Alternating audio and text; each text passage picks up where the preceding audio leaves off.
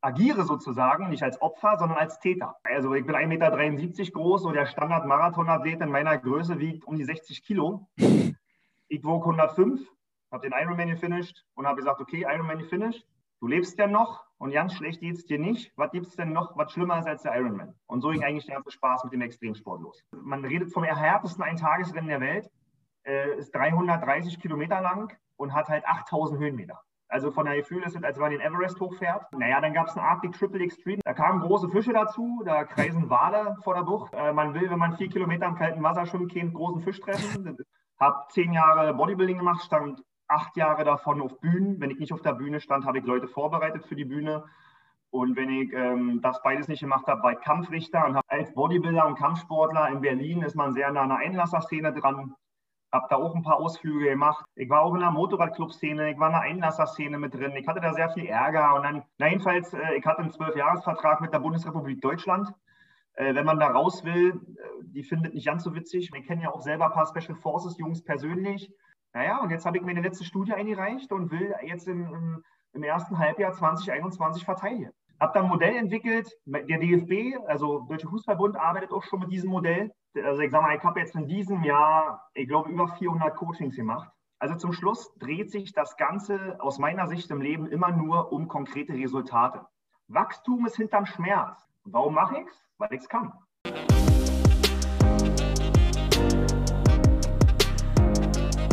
Der Body Mind Builder ist immer gut, wenn man den Geist trainiert und den Körper trainiert. Ja.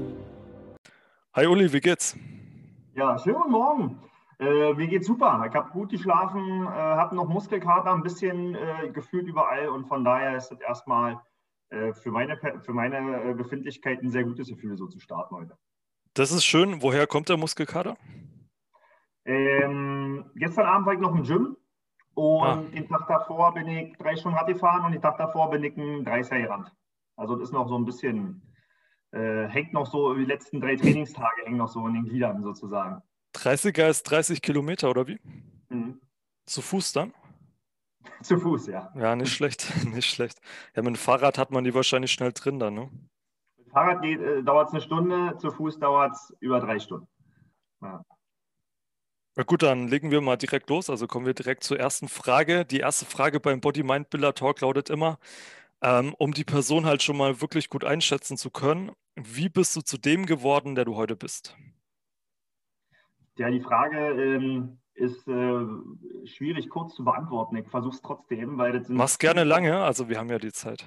Okay. Ähm, ja, also um ein paar Facetten anzusprechen. Grundsätzlich bin ich in der DDR groß geworden.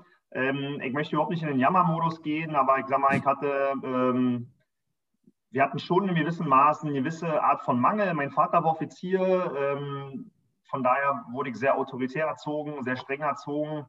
Ähm, wir waren sehr, wir wurden sehr, also mein Bruder und ich wurden sehr selbstverantwortlich, sind wir groß geworden. Also äh, war jetzt nicht immer jemand da, der sich seine Zeit um uns gekümmert hat, ähm, sondern also unsere Eltern haben uns immer wie versorgt. Ich möchte ja keinen Blödsinn erzählen, aber im Großen und Ganzen, wenn wir irgendwas wollten, dann müssten wir uns selbst drum kümmern. Ja, und ähm, ja, das war ein sehr eigenverantwortliches Großwerden und ähm, das war sehr wichtig. Äh, dadurch, dass meine Familie immer sportlich war, also vor allem mein Bruder fing auch sehr früh an, fing ich auch mit Sport an, seit ich drei, vier Jahre alt bin. Mich schon immer bewegt. Wir sind noch draußen am Rand von Berlin groß geworden. Ähm, da gab es noch nicht online und so, so ein Zeug. Ich bin immer mit Fahrrad gefahren, überall hin zur Schule. Und ähm, also von daher bin ich so groß geworden.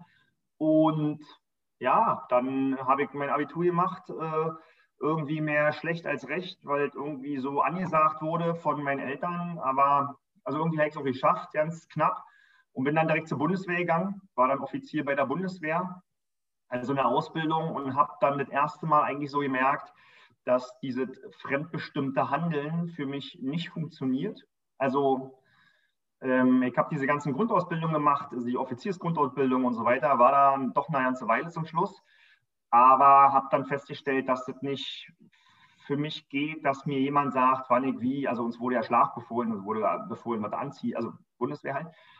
Und ähm, das war für mich nicht machbar. Am Anfang war mir das nicht klar. Ich habe am Anfang erstmal gesagt, okay, jetzt hast du Heimweh oder jetzt fehlt dir deine Freundin oder so. Aber jetzt äh, im Nachgang reflektiert habe ich gemerkt, dass mir das alles schon am Anfang beim Offizierstest in Köln, äh, wo gesagt wurde, wann, wie, was genau, ähm, als ich zum ersten Mal gemerkt habe, was mir eigentlich alles vorgegeben wird, da hat schon die erste Mal die innere Stimme gesagt, auf die ich früher halt nicht gehört habe, weil es immer die äußere Stimme meiner Eltern gab. Ähm, irgendwas stimmt hier nicht und das passt nicht zu dir. Na, jedenfalls, äh, ich hatte einen Zwölfjahresvertrag mit der Bundesrepublik Deutschland.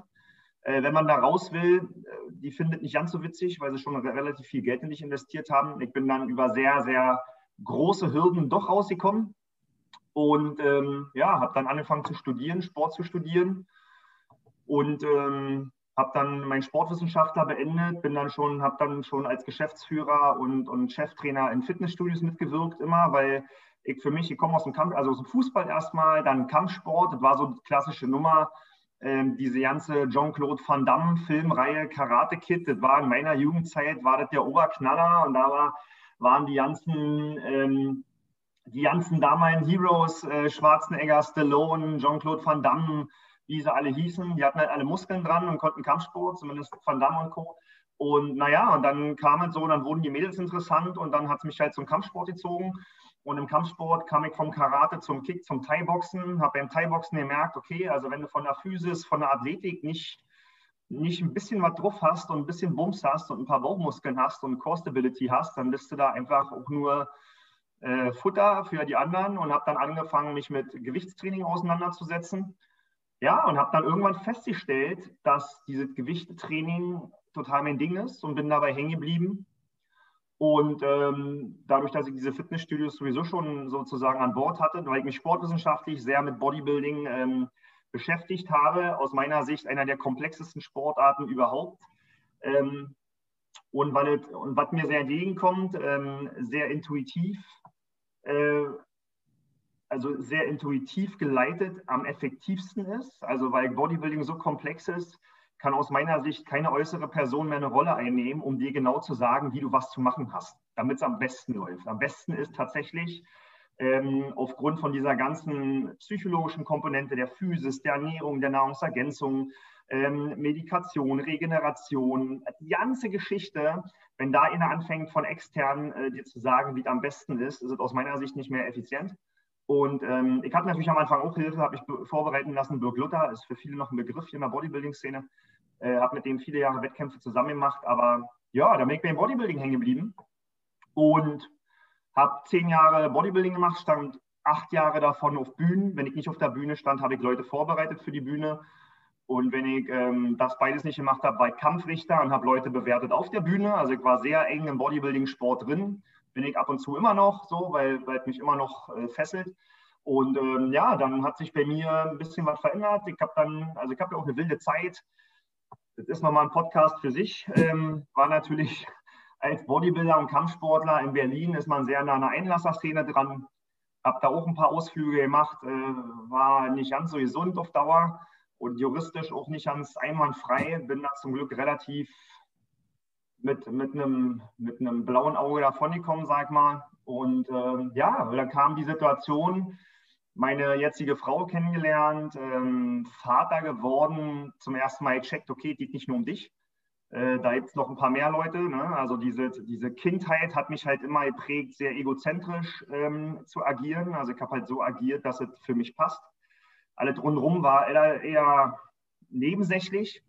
Und zum ersten Mal hat mir die Natur die Hormonschelle gegeben und ich sagte, okay, Kollege, jetzt ist Schluss damit, jetzt geht es noch um ein paar mehr Menschen als nur dich. Ja, und dann ähm, hat sich auch sportlich bei mir viel verändert, weil ich irgendwie mit dieser Hormonschelle zusammen Lust auf die Outdoor-Nummer bekommen habe und weil ich schon immer ein ergebnisorientierter Wettkampfmensch bin, habe ich gesagt, okay, wenn dann Outdoor, dann läufst du jetzt mal einen Halbmarathon, dann läufst du mal einen Marathon. Jetzt muss man dazu sagen, ich war halt Bodybuilder, ich habe über 100 Kilo gewogen. Äh, das war am Anfang eine sehr, sehr schwierige Zeit. Ähm, einen Marathon zu rennen, weil ich einfach viel zu schwer war. Ja, die sind ja alle eher dünn eigentlich, ne? Naja, die sind, äh, ja. die sind, also ich bin 1,73 Meter groß und der Standard-Marathonathlet in meiner Größe wiegt um die 60 Kilo. Ich wog 105. Ähm, kann man sich vorstellen, sah auch nicht nur komisch aus, war auch furchtbar langsam. Aber wie gesagt, ähm, äh, grundsätzlich, es gab mehrere Komponenten, die dann auch dafür gesprochen haben, dem Bodybuilding als Hauptsport den Rücken zu kehren, also auch Verbandspolitik und äh, Medikat Medikationszeit und so. Da gab es ein paar Sachen, die für mich nicht mehr funktioniert haben. Naja, und dann habe ich einen Halbmarathon gemacht, einen Marathon, habe dann auch entsprechend noch abgenommen. Und ähm, naja, und dann, wie ich halt bin, äh, dachte ich, okay, nur laufen ist es auch nicht. Ich bin gern Fahrrad gefahren. Dann sage ich, okay, jetzt bist du jetzt nach dem Triathlon dran, jetzt schwimmst du nochmal.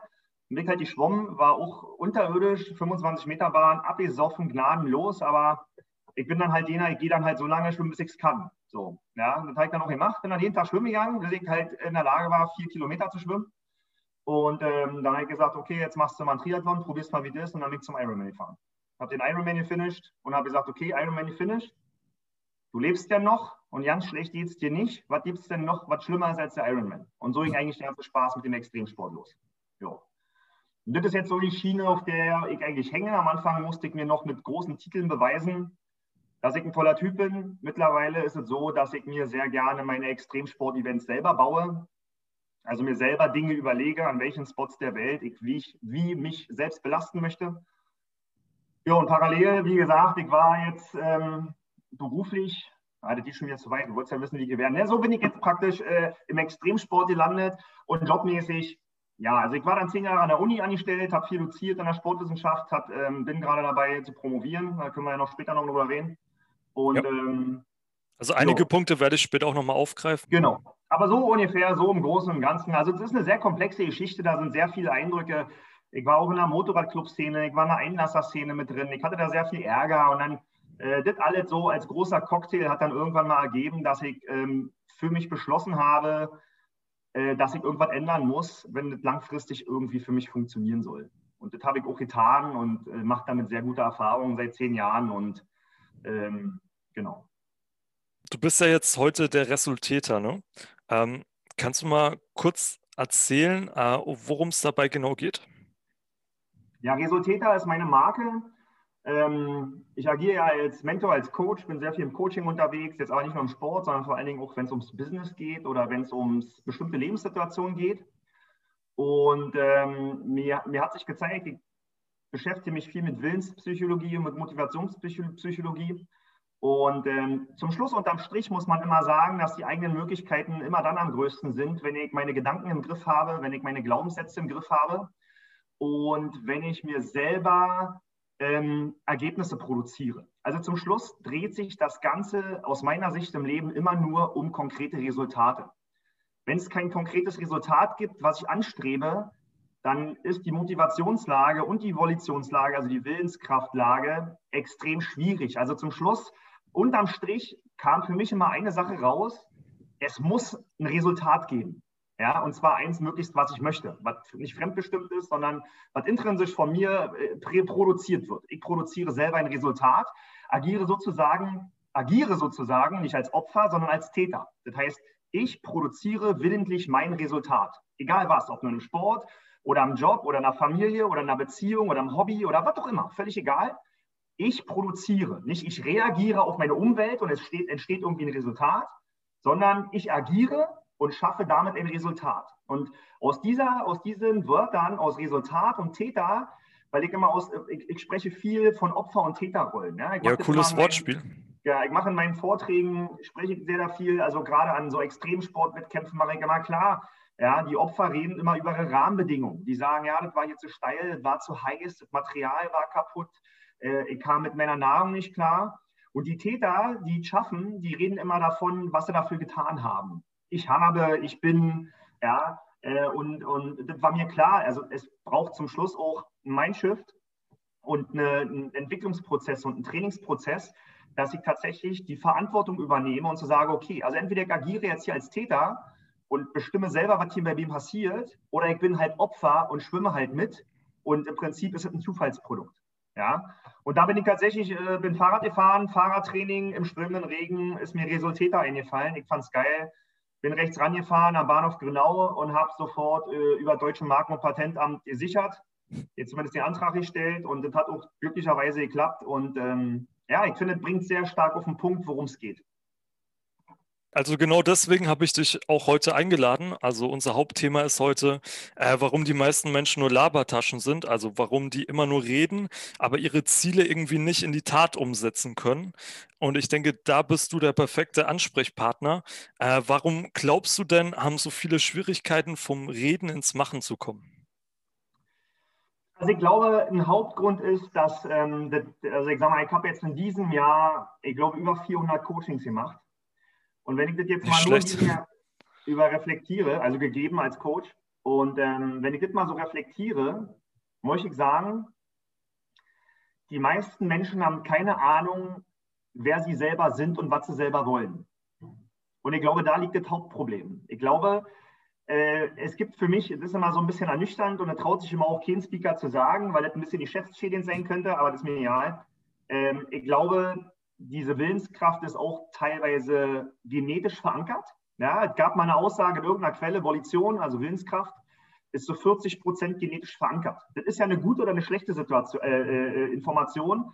Das heißt, ähm, 60 Prozent sind sozusagen antrainierbar, also jeder hat eine Chance. Aber manche haben es halt viel schwerer und viel leichter. Das ist wie im, im Bodybuilding, wie im Sport. Bin ich ein endomorpher Typ, der zum Fettsein neigt, halt einen riesen Kampf um mal meine Bauchmuskeln zu sehen. Ja, also ich habe einen viel größeren Kampf als ein Ektomorpher, der die sowieso jeden Tag sieht. So. Das ist der eine Fakt. Also ich glaube, viele sind dazu geeignet und andere halt nicht. Der Rest aus meiner Sicht klärt sich tatsächlich in unserer Erziehung, in der Konditionierung und in dem, was ich selber bin und was ich selber anstrebe. Und ich glaube, die meisten wissen überhaupt gar nicht, wer sie sind und was sie im Leben eigentlich anstreben. Also wenn ich Leute ganz klar frage, was ist dein Ziel? Äh, du kennst das aus dem Coaching-Szene. Was ist dein Ziel in den nächsten sechs Monaten, in den nächsten drei Jahren, in den nächsten zehn Jahren? Wenn du da draußen an der Bushaltestelle gehst und jemand ansprichst und sagst, was sind deine nächsten Lebensziele in sechs Monaten, drei Jahren und fünf Jahren oder zehn Jahren, äh, da sind die entwaffnet. Die sind, haben keine Ahnung, was das Lebensziel sein soll. Die sagen, na, weiß ich doch nicht. Äh, und das sind halt Opfer. Ja, das ist das, was ich beim Resultäter meinte. Es ist nicht, das ist nicht Tätermodus. Ja, jemand, der sich darüber mal Gedanken gemacht hat, das ist so wie ein Navi. Ne? Also wenn ich nicht weiß, wo ich hinfahre, dann kann ich ohne das Navi eingeben. Da kann ich auch nicht sagen, ich biege jetzt rechts ab. Ja? Und wenn ich natürlich nicht weiß im Leben, wo ich hin will, kann ich mir auch nicht die Sachen vornehmen und die Sachen als Resultat produzieren, die ich brauche, um dahin zu kommen. Und ich glaube, die wenigsten wissen, was sie eigentlich produzieren müssten für Resultate, um ihr Leben zu leben. Und wenn ich sozusagen Resultate produziere, die mir von außen vorgegeben werden. Und das machen die meisten. Die sehen halt in Social Media, oh, der sieht krass aus, ich will auch so aussehen. Das kommt nicht aus denen aus heraus, dass die sagen, ich möchte so aussehen, sondern, naja, das, guck mal, der sieht so aus, das sieht schon cool aus, der hat 5000 Follower oder 50.000, ja, und der wird gehypt und der ist cool, jetzt möchte ich das auch. Das ist aber nicht mein Ziel. Ja, das, das kommt nicht aus mir heraus, dass ich sage, äh, pass auf, ich möchte so und so aussehen, weil ich habe für mich persönlich das und das vor. Weil wenn ich das und das erreiche, dann bin ich wirklich zufrieden. Dann kehrt mich echt die Chance, glücklich zu werden. Viele wissen auch ja nicht, wie sie glücklich werden. Ja, wie kann ich mich glücklich machen? Da rede ich jetzt nicht von dem kurzen Glück, wenn ich einen Muffin auf der Couch esse, sondern wirklich zu sagen, was kann ich mir für ein Leben bauen, um in diesem Leben glücklich zu sein? Ja, wie muss das aussehen? In was für einem Haus möchte ich wohnen? Ähm, wann möchte ich morgens aufstehen? Wie möchte ich mich dabei fühlen? Wie soll meine Tagesperspektive sein? Was will ich den ganzen Tag machen? Mache ich einen Job, den mir ein anderer vorgibt? Das kann auch total richtig sein. Ja, das kann auch das totale Glück sein. Aber dafür muss ich mich entscheiden. Und ich sage, naja, meine Eltern wollten, dass ich die Ausbildung mache, dann habe ich sie gemacht, dann habe ich was gewechselt, weil irgendwie war nicht anders frei. Dann kam die Situation, naja, und jetzt hänge ich hier in dem Job. Und so jetzt über 90 Prozent der Menschen. Ja, ich hänge jetzt hier dem Job, wie ich da hingekommen bin, kann ich dir eigentlich nie so richtig sagen. Ich bin jetzt halt hier und ich habe mich damit arrangiert und eigentlich wäre total blöd das jetzt, weil es ja draußen alle ganz böse. Ich lasse das jetzt mal schön so, wie es ist. Ja, und ich glaube, die meisten sollten sich klar werden, was würde ihr 80-jähriges Ich zu ihnen sagen, wenn sie ihr Leben jetzt so weiterleben würden? Genau, ich wollte dich jetzt eh gerade fragen, wie man das herausfindet, wer man ist und äh, was gute Ziele für einen wären. Das wäre dann jetzt so eine erste Methode, ne, um das herauszufinden. Absolut. Also ich persönlich bin der Meinung, dass das alleine extrem schwierig ist. Ja? Also es, es braucht ja immer eine selbstreflektierte Position. Da kriegt man vielleicht noch halbwegs hin, aber es braucht in so einem Kontext immer eine neutrale, objektive Position. Und die kann ich selber nie einnehmen.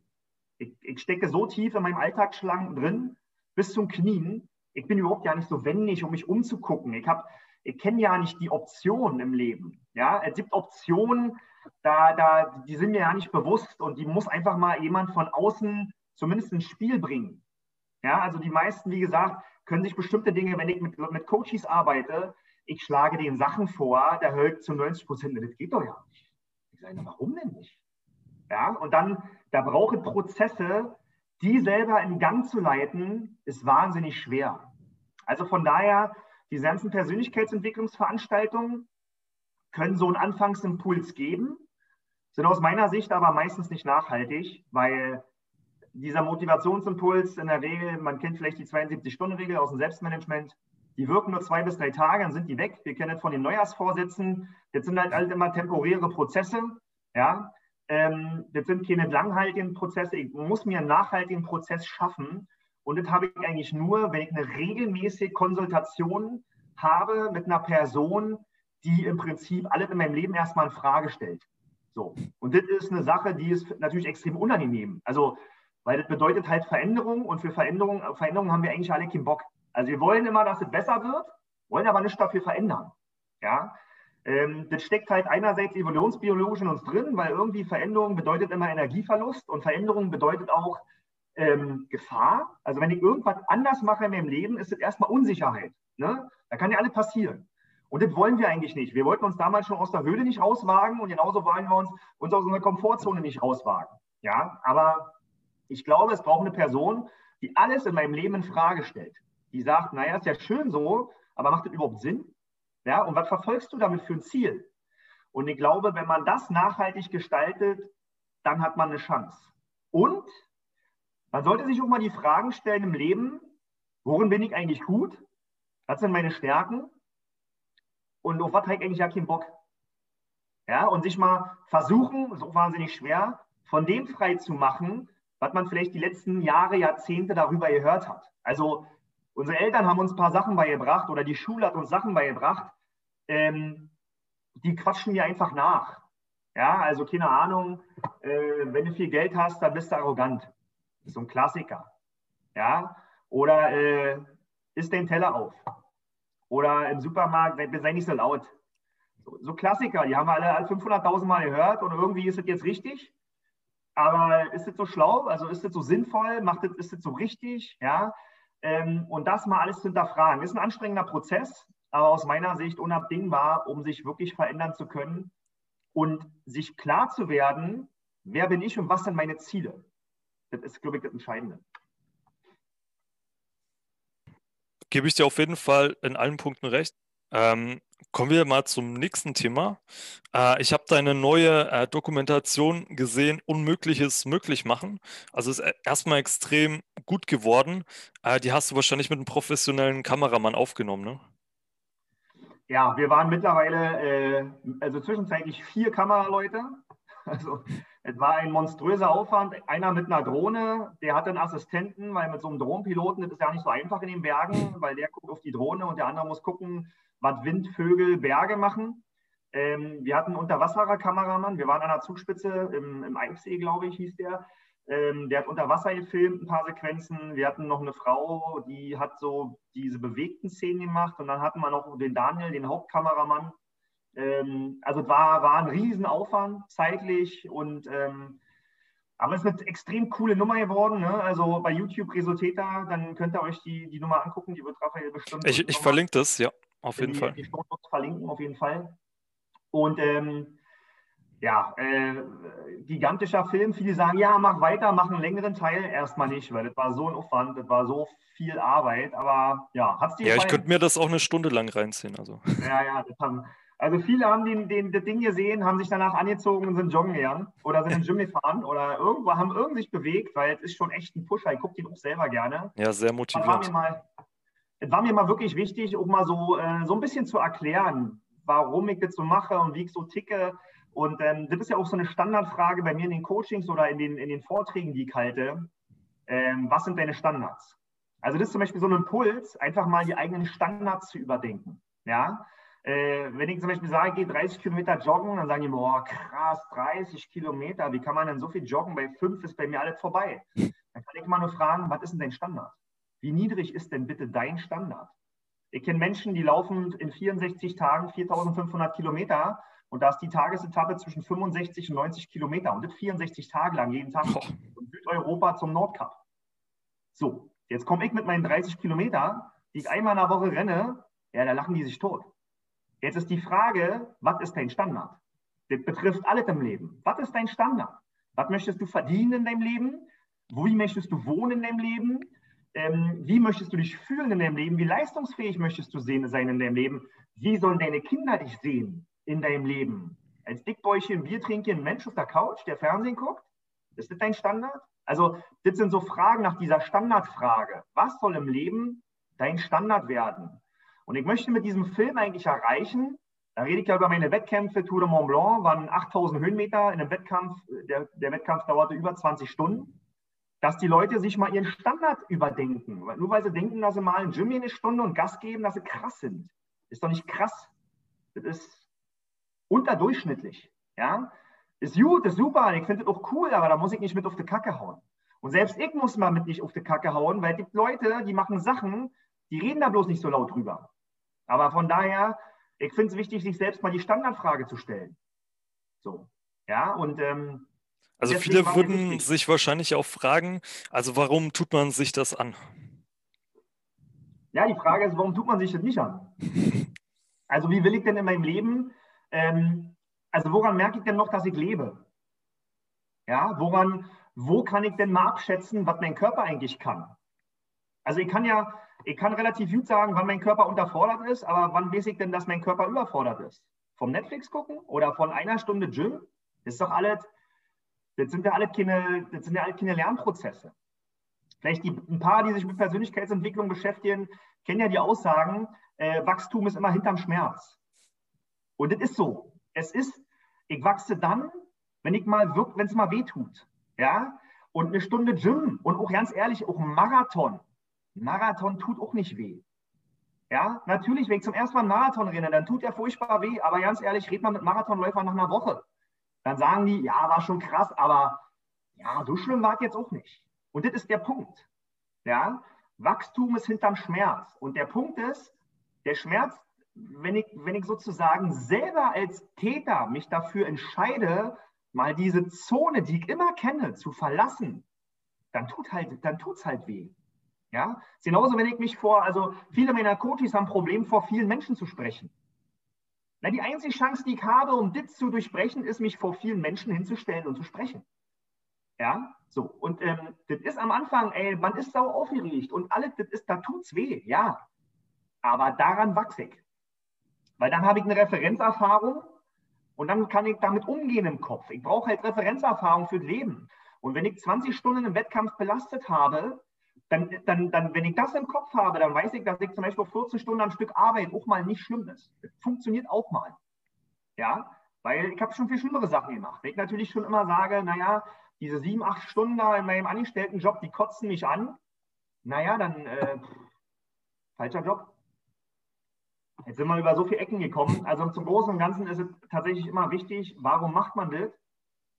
Einfach mal die Frage umzukehren, warum machst du das nicht? Ja, und ich kann immer nur wieder zurückkommen, um den Loop zu schließen. Wenn dein 80-jähriges Ich neben dir sitzt und dich fragt, oder dein Enkel, Opa, was hast du in deinem Leben so erlebt?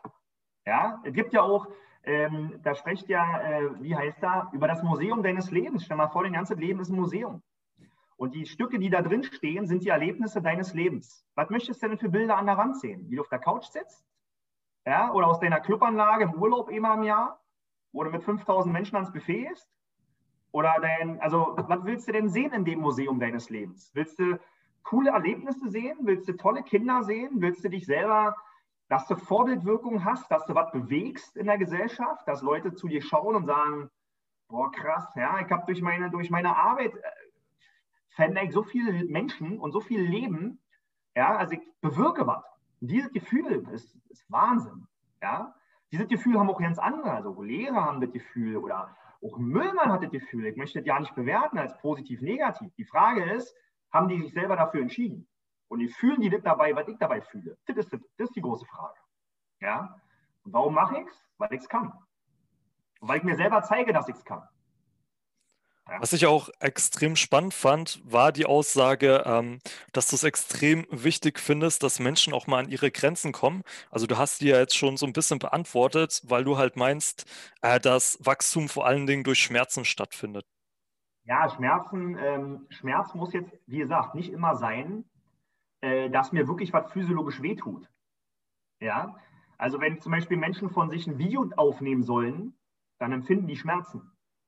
Weil das ist eine Sache, ähm, die einfach, die, wo Sachen deutlich werden, die ich vielleicht ja nicht sehen will. Ja? Oder äh, Schmerzen sind auch, wenn ich sage, okay, ich mache jetzt mal ein Foto von dir in der Badehose und dann, äh, dann, dann gucken wir uns das beide mal an und sprechen mal drüber.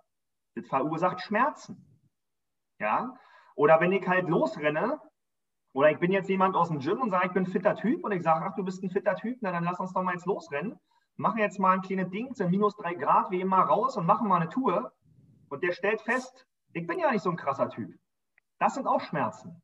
Wichtig ist, was danach kommt. Da ist ja nicht irgendwie eine sadomasochistische Neigung, sondern die Frage ist, was löst dieser Schmerz, in Anführungsstrichen, was löst der aus? Ja? Im Best, im Best Case passiert folgendes, dass ich mir überlege, okay, ähm, ich muss was machen.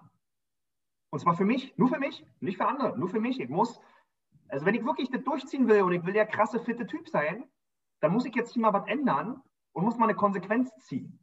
Oder wenn ich das Bild sehe in der Badehose und sage, okay, das funktioniert so für mich nicht, das tat richtig weh, dann muss ich jetzt was ändern. Ja, und dafür brauchst du aus meiner Meinung den Startimpuls und da funktioniert ein Schmerz oftmals sehr gut. Ja. Ich glaube, genau deswegen bietest du wahrscheinlich auch so ein 24-Stunden-Outdoor-Coaching an, ne? Also ich glaube, da werden wahrscheinlich die Leute auch an ihre Grenzen gebracht dann. Absolut. Genau. Also ähm, das sind verschiedene Sachen. Ich adaptiere das immer sehr, sehr eng an, an, an den Kunden, der da kommt. Aber natürlich ist das Ziel, und das wird auch jedem klar sein, an einen Punkt zu kommen, in dem ich normalerweise im Alltag nicht komme, beziehungsweise wo ich alleine nicht hinkomme. Ja, also an einen Punkt zu kommen, wo ich sagen würde, äh, selber immer, okay, jetzt ist hier Schluss, jetzt hört hier auf und dann nochmal ein Stück weiter zu gehen und dann zu gucken, was passiert. Also das sind ja auch Erfahrungswerte, die keiner von sich hat, weil er halt noch nie gemacht hat. Ne?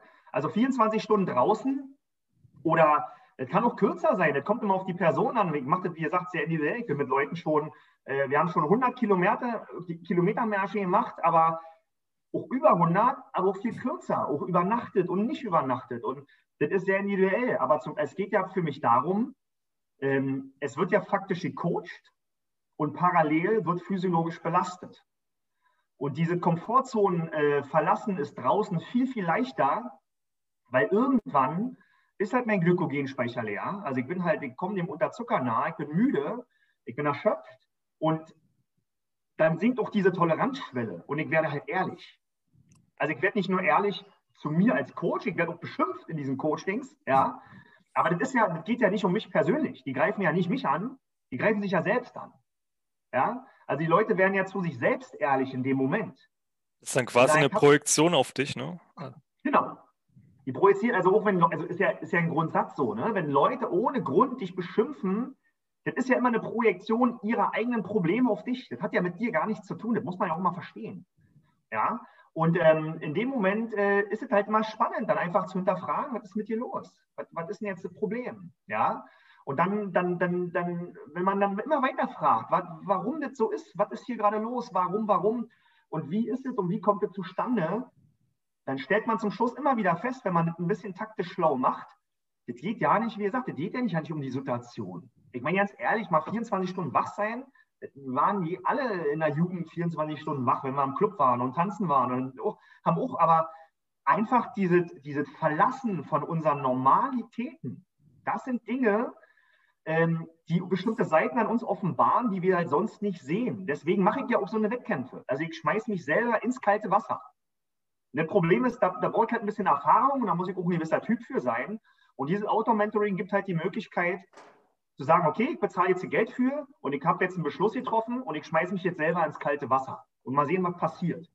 Ja, und Belastung spielt natürlich eine große Rolle dabei. Ja. Welche Belastungen hast du dich bis jetzt so ausgesetzt? Also was für Wettkämpfe hast du alles schon gemacht? Oh, eine ganze Menge. Ähm, na, der bekannteste ist halt Ironman. Das ist ja immer die Langdistanz im Triathlon. Da reden wir von 3,8 Kilometer Schwimmen, danach 180 Kilometer Rad und zum Schluss ein Marathon mit 42 Kilometern. Ähm, ja, dann, dann kam mal Tour, also Marathons zähle ich jetzt mal nicht. Ja? Also wenn man so Langdistanzen macht, dann läuft man im Jahr etliche Marathons, auch im Training, ohne Zuschauer, ohne Medaille und Finisher. Da macht man es einfach als Trainingsdistanz. Und äh, deswegen das Marathon ist jetzt, müssen wir jetzt nicht zählen. Ähm, Tour de Mont Blanc war einer der härtesten Sachen. Das ist eine, eine, eine Radrumfahrt durch Schweiz, Italien, Frankreich, wo man das Mont Blanc-Massiv umrundet und über etliche Berge fährt. Und das ist ähm, ein Tages, man redet vom härtesten Eintagesrennen der Welt, äh, ist 330 Kilometer lang und hat halt 8000 Höhenmeter. Also von der Gefühl ist es, als wenn man den Everest hochfährt, 8000 Höhenmeter, also 8000 Meter senkrecht hoch und das halt auf 330 Kilometer gezogen.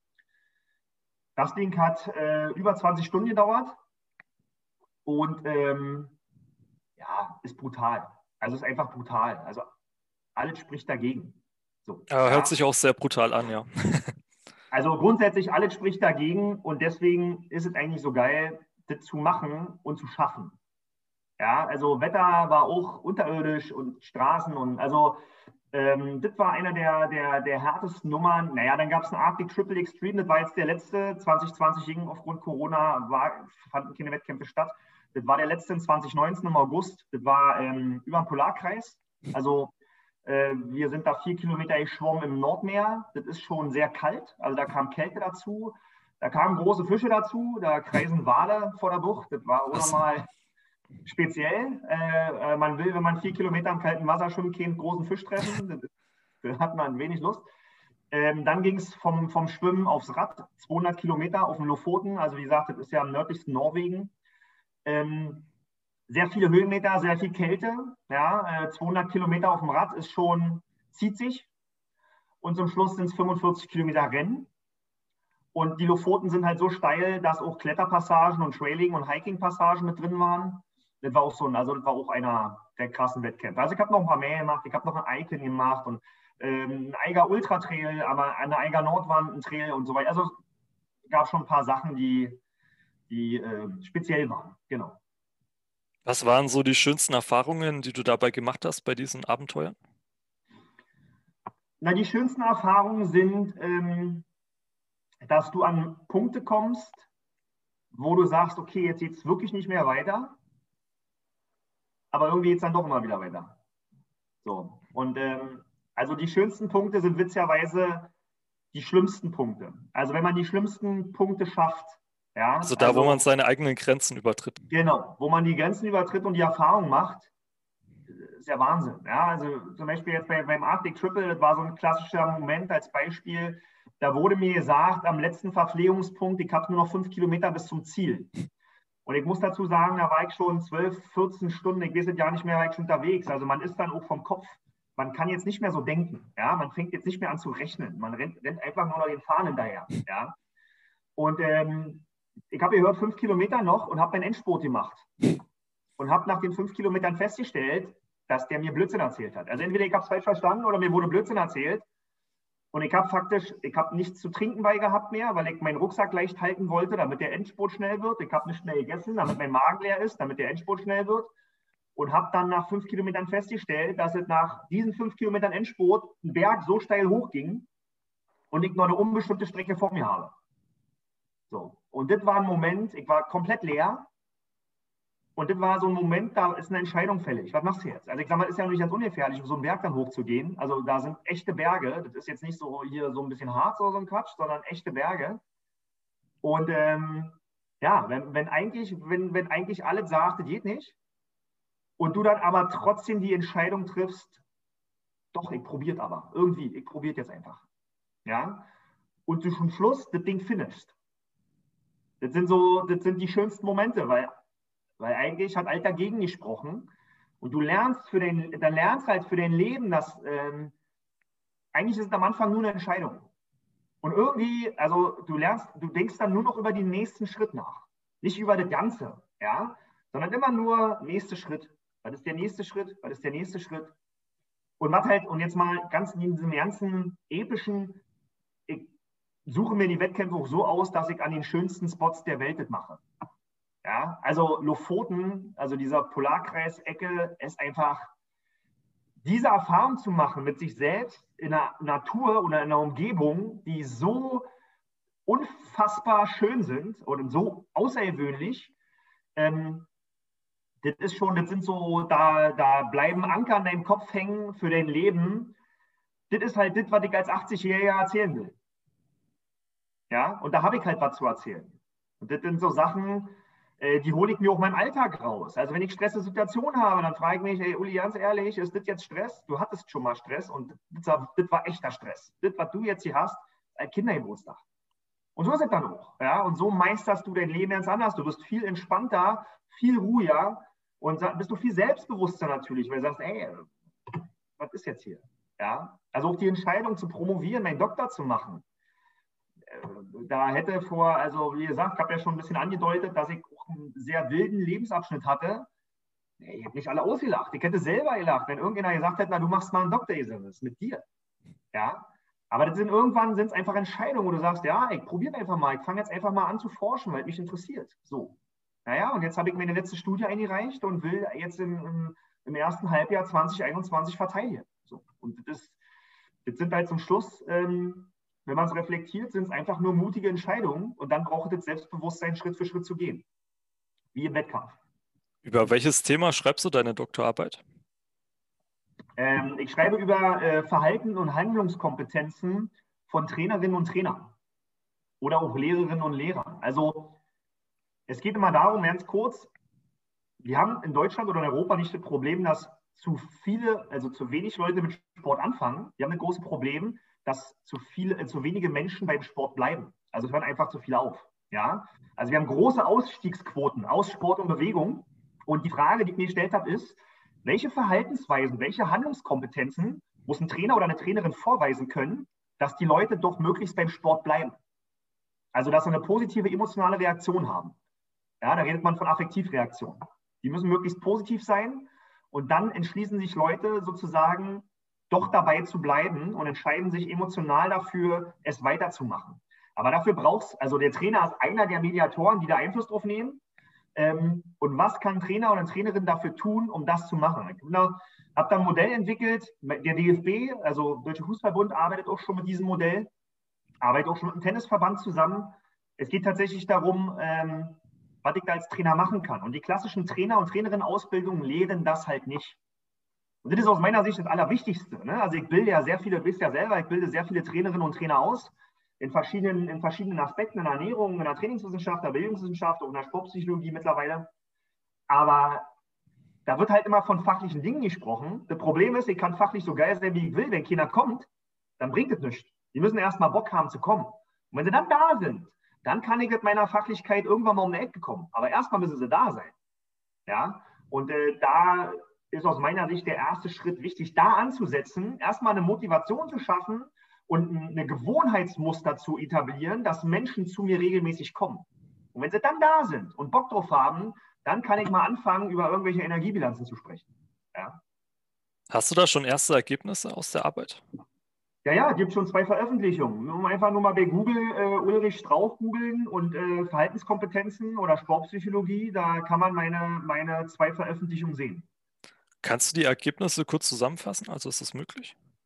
Na, die Grundsatzergebnisse ist, also das erste Grundsatzergebnis, was halt noch nicht wissenschaftlich abgeschätzt wurde, ist, ähm, dass diese Fachkompetenzen nur einen sehr, sehr, sehr, sehr kleinen Anteil daran haben, ob jemand bei einem Trainer oder einer Trainerin bleibt. Das war erstmal ganz wichtig, das festzustellen. Also es ist von der Person selbst abhängig dann, ne?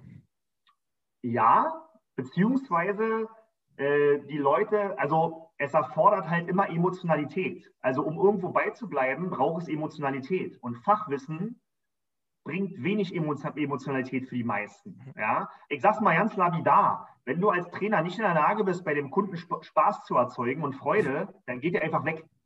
Ja? Und die Frage, die sich stellt, ist, wie erzeuge ich Spaß und Freude bei dem Kunden? So. Und ähm, die Ergebnisse zusammenzufassen. Also ich kann euch wirklich nur empfehlen, googelt mal mein Modell. Ich habe ähm, auf meiner Webseite, also ulrichgeorgstrauch.com oder Resulteta. Ich kann es auch gerne verlinken. Genau. findet ihr, glaube ich, da habe ich das DFB, ja, der DFB hat mein Modell modifiziert, aber eigentlich nur optisch, ja. Da findet ihr das Modell, aber ihr findet es auch in meinen Publikationen. Also wenn ihr einfach Ulrich Georg Strauch oder Ulrich Strauch googelt, äh, Zeitschrift für Sportpsychologie, weil es gibt einen in Englisch, einen in Deutsch, Zeitschrift für Sportpsychologie, da ist mein Modell drin. Dieses Modell fasst eigentlich die, ähm, die Handlungskompetenzenfelder zusammen, die elementar sind, um darin gut zu sein. Genau. Was mich noch interessieren würde, also Sportpsychologie hört sich für mich extrem spannend an. Ähm, was waren so wichtige Sachen, die du durch das Studium gelernt hast? Ja, also die wichtigste Sache zum Schluss ist, dass, ähm, dass diese ganzen psychologischen Modelle und Methoden zum Schluss auch nur Theorie sind. Das muss man auch mal ganz klar sagen. Ja, ähm, und dass sehr, sehr viel, ähm, da schließt sich wiederum auch der Kreis, es hängt halt wahnsinnig viel in meiner eigenen Persönlichkeit. Also, äh, wenn ich als, also was halt spannend war in der Psychologie, war, sich einiger Dinge bewusst zu werden, wo man intuitiv schon wusste, dass sie klappen und du dir mit der Psychologie erklären kannst, warum sie klappen. Ja, äh, gibt zum Beispiel eine Selbstbestimmungstheorie äh, nach psychologischen Grundbedürfnissen, wo dann gesagt wird, okay, ähm, die Menschen streben nach Autonomie, sozialer Anerkennung und Selbstkompetenz. Also du möchtest deine Selbstwirksamkeit erleben. Ja, das, was ich erzähle, du möchtest erleben, dass du Sachen gut kannst. Ja, ähm, und das weiß ja jeder Trainer, äh, wenn ich jemandem Aufgaben gebe im Training und der verkackt die ganze Zeit und schafft es nie, dann hat er natürlich keinen Bock mehr drauf. Ich muss auch mal Sachen machen, wo der oder diejenige sagt, oh, das hast du gut gemacht, das hast du klasse gemacht und der merkt es selber. Ja? Und da sind wir auch schon bei der sozialen Anerkennung. Da muss ich die Person noch mal loben und ich muss auch mal ermöglichen, dass ich die Person frage, was würdest du denn heute gerne machen? Also Autonomie. Ja? Das sind eigentlich Sachen, die jeder, irgendwie sind die klar, aber in der Selbstbestimmungstheorie wird es halt wissenschaftlich mal zusammengefasst. Ja? Und von daher, also die Psychologie gibt halt ein paar Modelle, die machen mehr oder weniger Sinn, aber zum Schluss wird aus meiner Sicht immer sehr viel zusammengefasst, was man schon wusste, aber dadurch wird man halt sensibilisiert. Das finde ich wichtig. Und was ich mittlerweile wichtig finde, ist, ähm, es gibt halt zum Beispiel Volitionsfragebögen, also Fragebögen, die das, den Status der Willenskraft ermitteln. Das kann schon Sinn machen. Ich würde mich darauf nie hundertprozentig verlassen, aber kann Sinn machen, weil ich dadurch sensibilisiert werde, wie bestimmte Personen angehe oder wie ich mit denen umgehe. Ja, also das sind schon Sachen, die schon, die schon Sinn machen. Aber grundsätzlich ähm, muss man ganz klar sagen, dass, die, dass diese Psychologiestudium, also weniger das Studium, jetzt eher die Promotion, weil Psychologie als Studium, also in der Sportpsychologie, das sind halt die Grundmodelle, werden da durchgeboxt. Ja, und das macht doch alles irgendwie Sinn, aber zum Schluss muss man ja immer sagen, das ist wie äh, die Emotionspsychologie ist noch sehr jung, die Kognitionspsychologie, wo alles relativ klar ist, ist schon relativ alt. Und die Emotionspsychologie, da weiß man echt wenig. Also die Emotionspsychologie im Sport ist sehr, sehr jung. Da, wo ich promoviere, da gibt es, natürlich gibt viele, viele Quellen schon, aber so richtig wissen tun wir immer noch nicht. Ja, deswegen ähm, ist auch eine gute Erkenntnis zu haben, äh, es könnte so sein, muss aber nicht. Also wir hatten ja jetzt schon viel die geistigen Aspekte bei dir besprochen. Äh, was mich bei dir noch extrem interessieren würde, wären die körperlichen Aspekte. Also wie ernährt man sich zum Beispiel so als Extremsportler? Ja, das ist eine gute Frage. Ähm, ja, weil... Äh, Wahrscheinlich erstmal extrem hoher Kalorienbedarf auch, ne? Ja, also erstmal so die normalen Parameter natürlich. Äh, bei großen Umfängen wird es natürlich von, von den Kalorien wird's sehr, sehr groß, aber äh, also ich sage mal, die erste Antwort ist immer, du wirst, umso extremer wird, umso intuitiver musst du sein. Weil das, was normalerweise klappt, äh, klappt zum Beispiel auf 4000 Höhenmeter nicht mehr. Ja? Also wenn ich jetzt ein Gel beim Marathon trinke und ich trinke das gleiche Gel auf 4000 Höhenmeter, dann kotze ich. Ja? Und wenn ich mich erbreche, dann bin ich dehydriert, dann bin ich hypoglykämisch, also bin ich unterzuckert und dann ist das Rennen damit beendet. Das heißt, ich muss mir andere Dinge einfallen lassen. Ja? Äh, die auch nicht nur nach vier Stunden funktionieren, sondern die auch nach 14 Stunden funktionieren. Weil nach 14 Stunden will der Magen nichts mehr haben. Ja, also es wird immer intuitiver und das funktioniert tatsächlich nur über Ausprobieren. Also ähm, diese ganze Rechnerei, also ich komme aus dem Bodybuilding, da war, ging alles über Gramm und Kalorie und da wurde alles gezählt. Äh, wenn man da unter 5% Körperfett irgendwo stehen möchte, dann muss man über Monate zählen, um, um das im Griff zu haben. Jetzt beim Extremsport ist es ganz anders. Also da ja, es so eng verkoppelt, auch mit Tagesformen und ähm, mit dem Umfang, was, was für ein Training, also jetzt im Triathlon ist es ja nun mal Schwimmen, Rennen und äh, Radfahren da wird es so, es wird so komplex. Ja, wie bin ich drauf? Was ist das für eine Strecke? Wie viele Höhenmeter? In welcher Disziplin bin ich unterwegs? Wie ist das Wetter? Habe ich jemanden bei? Bin ich alleine? Das sind, es wird natürlich hochkalorisch, aber es wird sehr spezifisch. Bestimmte Dinge klappen, wie gesagt, bei Kälte nicht und bei Wärme ja und bei Höhe nicht und bei, bei, bei, bei flachen ja.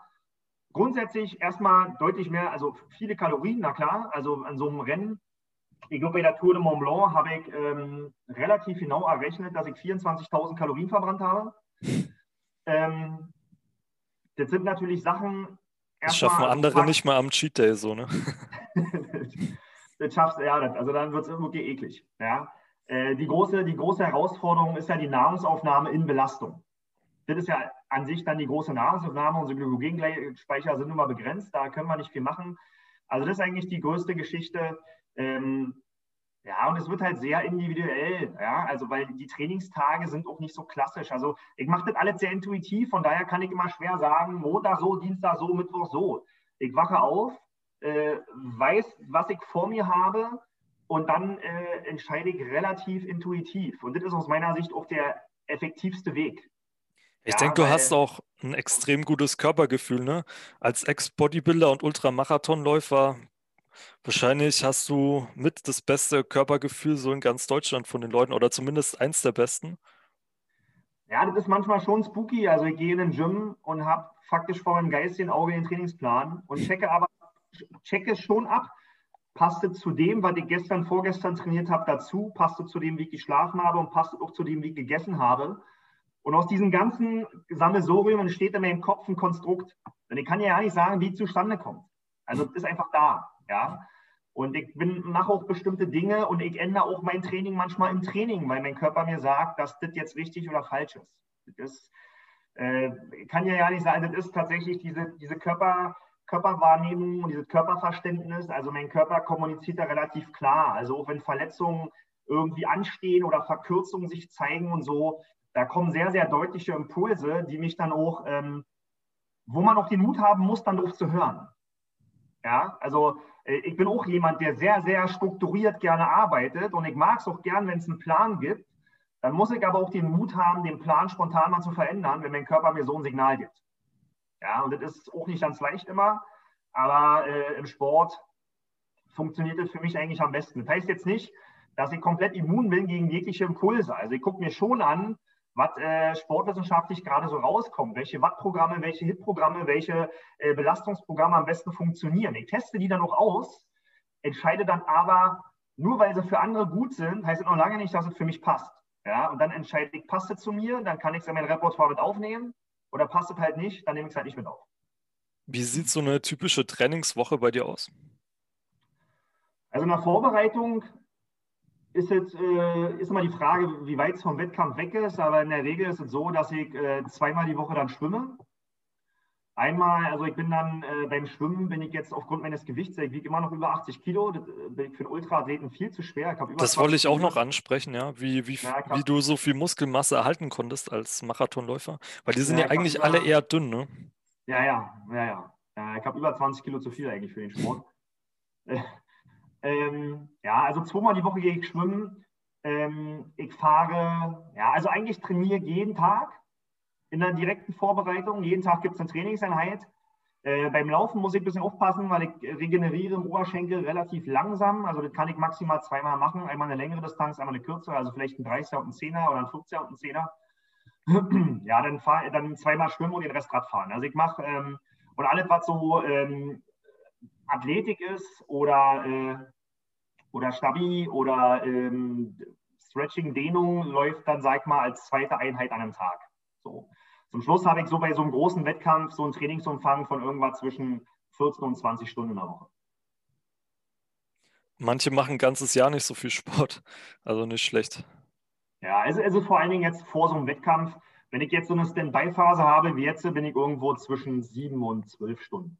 Ja, also so, das ist so Standby, weil gerade nicht klar ist, was ich als nächstes machen werde. Wahrscheinlich den, den Rennsteiglauf. Ich habe mich erstmal angemeldet im Mai. Das ist ein 75 Kilometer Lauf im Gebirge. Ähm, da werde ich natürlich mein Training adaptieren auf nur Laufen. Aber da muss ich halt sehen. Das ist immer sehr, wie gesagt, das ist sehr individuell, sehr intuitiv. Das entscheide ich dann ab Ende Januar, wie es dann weitergeht. Achtest du dann auch sehr auf deine Ernährung? Also ich würde mal schätzen, dass der Eiweißanteil Anteil in deiner Ernährung wahrscheinlich ziemlich hoch ist, wenn du so viel Muskeln erhalten konntest. Ja, witzigerweise denken nicht viele, ist aber ja nicht so. Also ich glaube, ich glaube, dass diese, diese Eiweißkiste, also zum Beispiel Nahrungsergänzung Eiweiß nehme ich seit bestimmt zehn Jahren nicht mehr. Gar nichts. Ja, also natürlich, ich, hab, ich werde einen Eiweißanteil haben, der wird wahrscheinlich auch über 1,5 Gramm Körpergewicht sein auf Kilo. Äh, schätze ich mal, vielleicht hat er auch mal zwei, aber in der Regel, also jetzt so gigantisch viel Eiweiß oder extra supplementiert oder so mache ich nicht. Ähm, ich sage mal, die Leistungsfähigkeit, also ich glaube, dass immer, dass dieses, dieses ähm, um Muskeln zu halten, brauchst übermäßig viel Eiweiß. Ich glaube, das ist zumindest bei mir nicht so. Ja, ich glaube, bei mir ist elementar, um die Muskulatur zu halten, ist, dass ich, ein, dass ich regelmäßig dem Körper wirklich überschwellige Reize anbiete. Ich glaube, ich bin der, ich habe bestimmte Zahlen im Kopf, die ich auch nicht rauslasse. Also zum Beispiel, ich will immer in der Lage sein, mit 100 Kilo Bankdrücksätze machen zu können. Egal in welcher Phase, das muss funktionieren. Ja? Oder mit bestimmten Kreuzhebengewichten zu agieren. Oder mit bestimmten, also ich glaube, dass ich meine Trainingsreize, die ich setze, relativ hart halte und egal in welcher Ultra-Ausdauerphase ich gerade bin, ähm, ist mir egal, ich will trotzdem diesen Kraftreiz setzen können. Und ich glaube, das macht ist der große Unterschied, dass ich halt diese Parameter, an denen halte ich fest. Und dadurch setze ich Reize, wo mein Körper im Prinzip das Signal bekommt, die Muskulatur nicht abzubauen. Und ich glaube, der zweite Fakt ist einfach, dass ich so lange Fitness-Bodybuilding gemacht habe und mache, also einfach diese lange, diese lange Zeit. Ich habe mit 14, 13, 14 angefangen und stand mit, 5, mit Ende 20 das letzte Mal auf einer Bühne. Also das sind einfach über 15, 20 Jahre. Ja, und ich mache es ja jetzt immer noch. Ich glaube, diese, einfach diese, ihr kennt auch diese ganzen alten Athleten, die 60, 70 Jahre alt sind und noch überdurchschnittlich viel Muskulatur haben. Die sagen alle das Gleiche, du darfst halt nicht aufhören. Ja, du darfst nicht aufhören, harte, schwere Trainingseinheiten zu machen. Das ist, und ich glaube, das ist zwar sehr konservativ, aber ich glaube schon, dass es der Schlüssel zum Erfolg ist. Einfach mal trotz Ausdauer ihn rauszuhauen und zu sagen, ich lege jetzt hier 100 Kilo auf und dann müssen die irgendwie hoch. Ja, und so meint das eigentlich regelmäßig. Ja, abschließend hatte ich noch eine Frage, also bevor ich die vergesse. Und zwar wollte ich noch mal kurz darauf eingehen, dass du ja mal bei der Bundeswehr warst. Und aktuell äh, sind ja viele Ex-Soldaten sehr angesagt in Social Media, also vor allen Dingen bei Männern. Also um da mal ein paar Namen zu nennen, zum Beispiel so Ex-Navy SEALs wie Joko Wilnek oder David Gorgons. Und ähm, du bist ja aus der Bundeswehr ziemlich schnell wieder ausgetreten. Ähm, kannst du da mal erklären, warum? Ja, das hat man ja am Anfang schon so. Ne? Also ähm, es geht halt darum, dass genau das, was wir eigentlich die ganze Zeit erzählen, dieses, diesen Verständnis zu entwickeln, wer ich selber bin und was ich selber will, ist natürlich sehr schwierig, wenn dir permanent jemand sagt, was du zu tun und zu lassen hast. Ja? Die Erfahrung, die ich bei der Bundeswehr gemacht habe, ich meine, ich war dann auch anderthalb Jahre da, also so kurz war es jetzt nicht. Ja? Die Erfahrungen, die ich gemacht habe, waren natürlich für mich auch sehr wertvoll, weil ich habe natürlich auch sehr viele Belastungserfahrungen erfahren, die, äh, die als Erfahrungswert für mich auch sehr wertvoll waren. Aber die Entscheidung dazu habe ich ja nicht getroffen, die wurden von einem anderen getroffen. Und von daher, ja, ich glaube, dieses ganze Männlichkeitsthema, also wer meine Instagram-Posts verfolgt, der wird auch den Hashtag Männlichkeit darunter finden. Ach, da fällt mir gerade auch, ja, da fällt mir jetzt gerade noch eine Frage ein, die ich stellen wollte, dann die, die stelle ich ah, dann okay. gleich. ja, okay, dann, ähm, ja, also wie gesagt, also diese ganze, also ich sag mal so, wahrscheinlich, also man kann ja den Weg zu, zu, zum eigenen Ich über verschiedene, über verschiedene Wege gehen. Und diese ganzen, also ähm, jetzt kenne ich den Namen nicht, ich habe auch so ein paar, paar Quellen von Ex-Navy SEALs und von, ich kenne ja auch selber ein paar Special Forces Jungs persönlich, ähm, die, die werden sich so im Nachgang, an, in, nach ihrer Zeit bei der Bundeswehr oder bei der Army, werden die sich eigentlich erst im Klaren, was diese Zeit gebracht hat und reflektieren es im Nachhinein. Aber der Prozess, sich dessen klar zu werden, was davon bin jetzt ich und was davon ist jetzt nur die Navy oder die Army oder die Bundeswehr, das ist aus meiner Sicht der wichtigste Prozess. Ja? Also dann zu sagen, okay, ja, ich bin jetzt nicht 100% Army, sondern das und das an der Army hat zu mir gepasst und das und das halt nicht. Ja, und bei mir damals halt halt mehr nicht zu mir gepasst, als zu mir gepasst hat. Und deswegen habe ich entschieden, da wegzugehen. So. Jetzt zur Männlichkeit. Und zwar also ich will jetzt nicht zu sehr in den Arsch kriechen, aber du hast schon einen extrem maskulinen Vibe. Also wenn man dich auch das erste Mal trifft, äh, ist man da als Mann, glaube ich, schon beeindruckt. Da sich halt auf meinem Kanal auch viele mit Persönlichkeitsentwicklung beschäftigen, wollte ich fragen, woher das kommt und ob das schon immer so war. Also ob du schon immer so drauf warst. Na, woher das kommt, ich glaube, ich habe mir durch meine, meine eigenen Erfahrungen, die ich gemacht habe, auf Bodybuilding-Bühnen und im Training, also so ein Bodybuilder hat ja seinen Wettkampf nicht, wenn er auf der Bühne steht. So ein Bodybuilder hat ja den Wettkampf in der Saison davor. Ja, also gerade die letzten Monate, also ich hatte mal drei Monate Diät. Äh, wer schon mal drei Monate in der Ketose war, der weiß, äh, was das bedeutet. Und wer dann sozusagen, da entwickelst du ein Selbstbewusstsein. Also ich glaube, viel wird Männlichkeit wird, wird sehr viel mit Selbstbewusstsein gleichgesetzt. Ja, also Selbstvertrauen, Selbststärke, ein starkes, bewusstes Auftreten. Ich glaube zum Schluss, ich glaube, es ist auch wichtig, sich nicht von seiner Umwelt so beeinflussen zu lassen. Also das merkt naja. man auch bei dir sehr stark, dass das so wirkt, als ob dich quasi nichts mehr erschüttern könnte. Naja, schwierig. Ja, oder andere Dinge. Ja, was mich erschüttert ist, wenn es jemand aus meiner Familie schlecht geht. Das erschüttert mich schon. Aber äh, das ist wieder auch so hier, hier das ist halt Resultäter. Ich habe so viele Resultate produziert und so viele Erfahrungen gemacht, dass ich schon relativ genau weiß, was ich kann und was ich nicht kann und mir von niemand anderen erklären lassen muss, wie das Leben funktioniert. Weil dafür habe ich zu viel gemacht. Und ich immer die Gegenfrage stellen kann, na, was hast du denn deinem Leben schon erreicht, dass du mir jetzt erzählen kann, willst, äh, was hier richtig und was falsch ist. Ja? Dafür muss ich natürlich selber ein paar Dinge gemacht haben. Wenn Leute haben natürlich äh, in bestimmten Themen viel, viel mehr Ahnung als ich. Muss ja auch so sein. Ja? Also ich äh, repariere mein Auto auch nicht selber und meine Bankgeschäfte mache ich auch nicht selber. Aber zum Schluss ja, also diese, diese maskuline Geschichte, ich glaube, ich bin halt sehr selbstbewusst, weil ich halt sehr bewusst meiner selbst bin. Also das Wort sagt es schon von alleine. Ich habe mich halt sehr viel mit mir selber beschäftigt und ich bin mir bewusst, wer ich bin und wer ich halt nicht bin. Und der, der ich halt nicht bin, der will ich auch gar nicht sein. Ja, also ich und selektiere da auch sehr stark. Und, äh, ähm, und dieses Männlichkeitsthema, also wir haben ja auch das große Problem in unserer Gesellschaft aus meiner Sicht, dass die Männer immer weiblicher werden und die Weiblichen werden immer männlicher. Ja, das kann man, also ob das ein Problem ist, manche sagen, das ist eine gute, eine gute Entwicklung. Woher glaubst du, kommt diese Entwicklung? Naja, ich glaube, ähm, das ist eine gute Frage. Also wenn ich mir die jetzige, also wenn ich, also ich kann halt nur als Fallstudie, wenn ich mir die jetzige Generation angucke, ja, diese ganze, äh, diese ganze, also auch diese ganze Emanzipations- und Gendergeschichte. Ich, ich finde es extrem super, dass es so ist. Also dass man, dass die Frauen also ich finde es schlimm, dass die Frauen dafür kämpfen müssen, diesen Status in der Gesellschaft zu bekommen. Und die meisten Frauen erkämpfen sich den durch männliche Verhaltensattribute. Ja, also wenn du eine Frau in der Führungskraft erlebst, dann ist die fühlt männlicher als die ganzen Männer unter ihr. Das ja, stimmt. Von ja. ihr, vom Habitus und so weiter. Und äh, das ist schade, dass es so sein muss, weil Weiblichkeit hat ein unheimliches Potenzial an Kraft und, und an, an, an Potenzial. Und Männlichkeit ja auch. Also das ist ja überhaupt ja keine, das ist ja, ja kein, kein Wettkampf untereinander, sondern das hat beides Vor- und Nachteile und äh, beziehungsweise Nachteile in Anführungsstrichen. Es kommt immer noch an, wofür man es einsetzt. Und ähm, wenn man sagen könnte, okay, die Frauen mit ihrer Weiblichkeit ähm, äh, nehmen eine Rolle ein und die Männer mit ihrer Männlichkeit nehmen eine Rolle ein. Und warum jetzt die, die, die, die Jugendlichen, da kann man jetzt in Schubladen denken, aber gefühlt immer äh, also hier in Berlin, du bist ja jünger als ich hier in Berlin, du wirst ja wissen, dass diese, diese metrosexuelle Ding und diese äh, Männer mit Frauensachen und wir ziehen uns jetzt einen Rock an, ohne Wertung, ja, weil ich schick finde, dann sollen sie alle machen.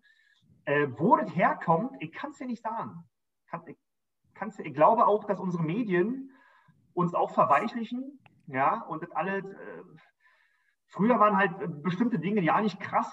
Ja, jetzt ist es total krass, wenn jemand beim Regen joggen geht. Das ist total, der ist ja total krasser Typ, der geht bei Regen joggen. Was ist denn das? Ja, ist für mich das Normalste von der Welt. Ich meine, wenn ich vorhin irgendwie joggen und Wetter sagt und regnet, naja, dann zieht mir eine Regenjacke an, die laufen. Ja, lassen sich Leute von 100.000 Followern feiern, dass sie beim Regen mal joggen waren und sagen, hey, du bist so krass. Das ist doch nicht krass. Ja, wenn ich das eine Woche lang mache, dann ist das krass. Okay.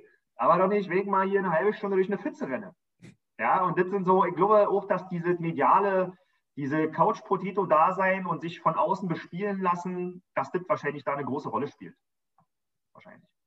Ja, kommen wir langsam zum Ende. Ähm, mhm. Also ich habe immer noch von meinen Gästen gerne eine Buchempfehlung für meine Follower. Hast du irgendein Buch, das wirklich jeder mal gelesen haben sollte? Uh, like viele. Aber einer? Ja. Ich glaube, ich glaube, das Wichtigste, was ich vorhin schon meinte, ist, sich klar zu werden, wer ich bin und was in seinem eigenen Leben wichtig ist. Und ein Buch, was da sehr gut drauf eingeht und was auch ein paar wichtige Fragen stellt, äh, ist äh, The One Thing. Also die eine Sache. Was ist die eine Sache, die in deinem Leben passieren muss? Ja, The One Thing ist, glaube ich, von Gary Keller. Ja, die sollte, das sollte man sich mal rinzerren und sich da mal ganz konkret Gedanken drüber machen, ähm, wie selber man das lebt oder halt auch nicht. Werde ich mal drunter verlinken, ja, das Buch. Mhm. Uli, wo kann man dich eigentlich überall finden, wenn man jetzt mehr von deinem Wissen abhaben möchte? Ja, ähm, Resultäter, Instagram, Facebook, hier primär Instagram. Einfach Verlinke ich auch alles, ja. Genau, da kommt regelmäßig Content. Äh, wie gesagt, äh, sehr gerne mal auf YouTube schauen. Äh, da ist jetzt dieser, diese Extremsport-Doku, dauert siebeneinhalb Minuten, gibt einen Push, gibt einen Anreiz, wird jedem Spaß machen. Einfach mal bei YouTube Resultäter oder Ulrich Strauch eingeben. Ja, ansonsten eine Webseite ulrichgeorgstrauch.com oder resulteta.de. Resulteta mit AE, einfach mal schauen. Da sieht man noch ein bisschen was zum Coaching und zum Vorträgen. Da findet man aus meiner Sicht auch mein sportpsychologisches Modell. Von, das wird man da auch finden. Und ähm, ja, also wer mich kontaktieren möchte über all diese Kanäle, einfach sich melden.